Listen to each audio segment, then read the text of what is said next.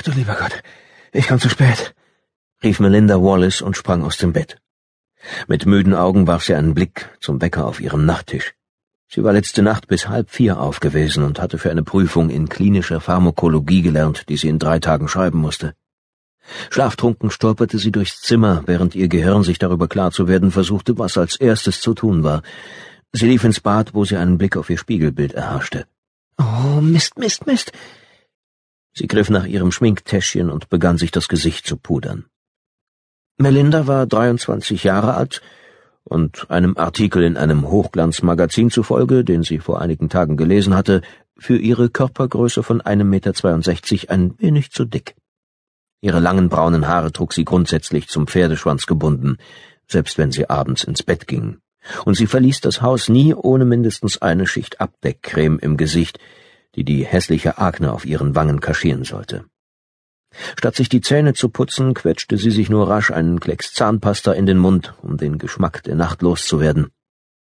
Zurück im Schlafzimmer fand sie ihre Kleider, weiße Bluse, Strümpfe, knielanger weißer Rock und weiße Schuhe mit flachen Sohlen, ordentlich zusammengelegt auf einem Stuhl neben ihrem Schreibtisch. Sie zog sich in Rekordzeit an und stürzte aus der kleinen Gästewohnung in Richtung Haupthaus.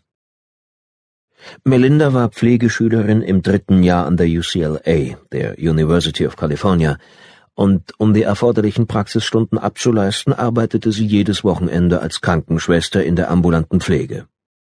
Seit mittlerweile dreieinhalb Monaten betreute sie Mr. Derek Nicholson in Cheviot Hills, West Los Angeles. Keine zwei Wochen vor ihrem Jobantritt hatte man bei Mr. Nicholson ein Lungenkarzinom im fortgeschrittenen Stadium festgestellt. Der Tumor war bereits so groß wie ein Pflaumenstein und hatte Metastasen gebildet. Inzwischen hatte Mr. Nicholson große Schwierigkeiten beim Gehen, benötigte immer öfter die Hilfe eines Sauerstoffgeräts und konnte kaum noch sprechen.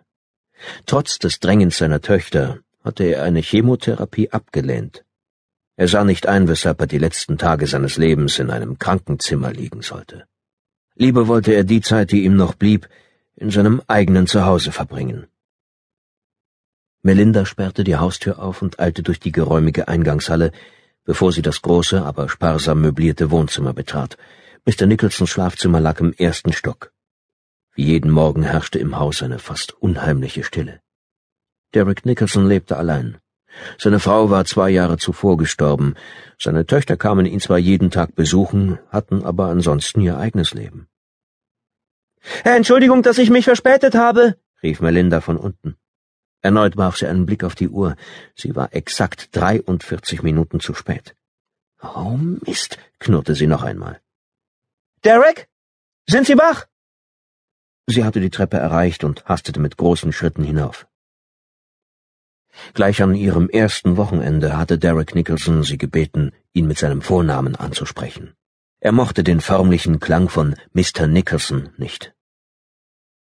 Als Melinda sich der Tür zu seinem Schlafzimmer näherte, wehte ihr ein strenger, Übelkeit erregender Geruch entgegen. Oh je, dachte sie. Ganz offensichtlich war es für den ersten Gang zur Toilette bereits zu spät.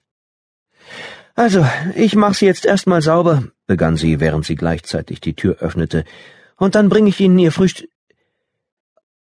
Ihr ganzer Körper versteifte sich.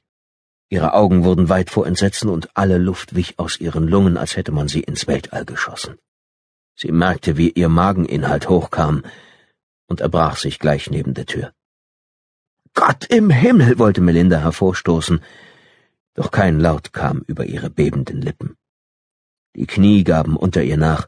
Alles um sie herum begann sich zu drehen, und sie musste sich mit beiden Händen am Türrahmen festklammern, um aufrecht stehen zu bleiben.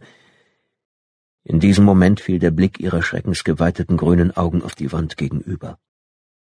Zuerst konnte ihr Verstand das, was sie dort sah, gar nicht verarbeiten. Doch dann brach eine entsetzliche, rasende Angst über sie herein, wie ein Gewittersturm.